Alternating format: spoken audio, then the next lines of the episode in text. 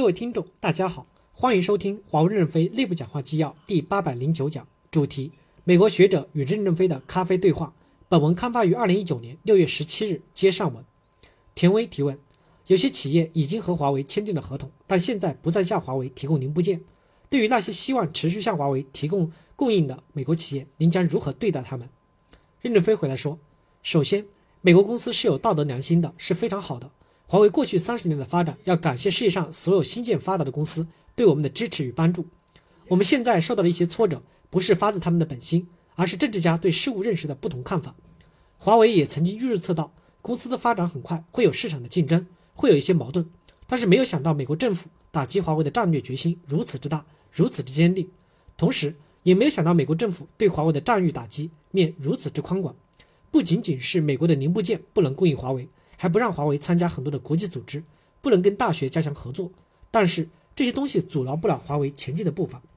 我们之前没有预测到有这么严重，是做了一些准备，就像那架浪飞机一样，只保护了心脏，保护了油箱，没有保护其他次要部件。未来几年公司可能会减产，销售收入会比计划下降三百亿美元。今年和明年的销售收入预计都在一千亿美元左右。二零二一年我们可能重新焕发出勃勃的生机，重新为人类社会提供更优质的服务。这两年要进行很多版本的切换，这么多的版本切换需要时间的磨合，需要时间的检验，适当的下滑是可以理解的。当我们走完这一步以后，已经变得更坚强。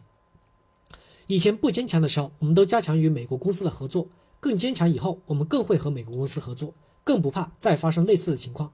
我们不害怕使用美国的零部件，不害怕美国要素，不害怕跟任美国任何人合作。但是，也可能一些公司没有我们那么强大。可能会谨慎地使用美国要素、美国成分，这些对美国的经济会有一定的伤害。但是华为不会，我们已经很坚强了，是打不死的鸟。田威提问：陈女士，任总有没有告诉员工关于二零二一年的计划？陈迪发回答说：不同的时间会讲到，每次说的数字可能也不一定一样。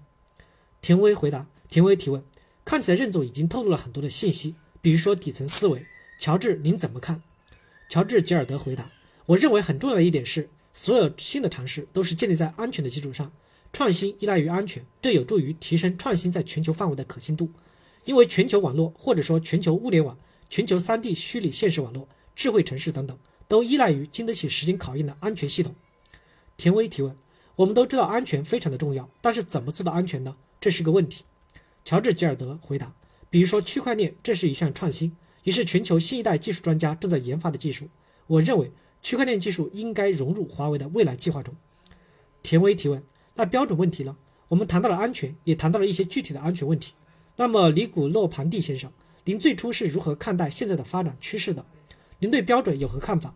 现在有没有全球的标准？还有多久能建立全球的标准？我们想不想建立全球标准？尼古拉斯·尼格洛庞蒂回答说：首先，我很早就开始使用互联网了。最开始接触互联网时，我认识网络上的几乎所有的用户。现在你知道我用互联网已经有多久了吗？所有的人都没有想到互联网会发展到今天这样的地步。如果有人告诉你他想到了互联网会发展到成今天的样子，他一定是在放马后炮。没有人能想到互联网能发挥现在这样的作用。我少年时期曾经历过苏联人造卫星升空。有趣的是，人造卫星促使美国去做一些从未做过的事情。现在就是华为的人造卫星时代。美国的所有作为促成了华为的人造卫星，华为将会觉醒。并做出一些尝试，因为你们已经无路可退了。九十年代的日本也出现过这样的情况，当时的美国担心日本发展过快，因此将日本当成美国的敌人，不允许美国跟日本合作。现在的中国面临着跟日本一样的情况。我希望这一切能尽早的结束。标准很重要，但是标准的重要性已经没有以前那么高了。部分原因是系统已经足够的智能，因此不用再制定精确的标准让大家去执行，因为系统自己能识别命令并做出调整。这就是现在和以前的变化，但我们还是有必要在知识的基础上合作，因为如果我们各行其道，那真是太可惜了，对全世界都是一件很可惜的事情。感谢大家的收听，敬请期待下一讲内容。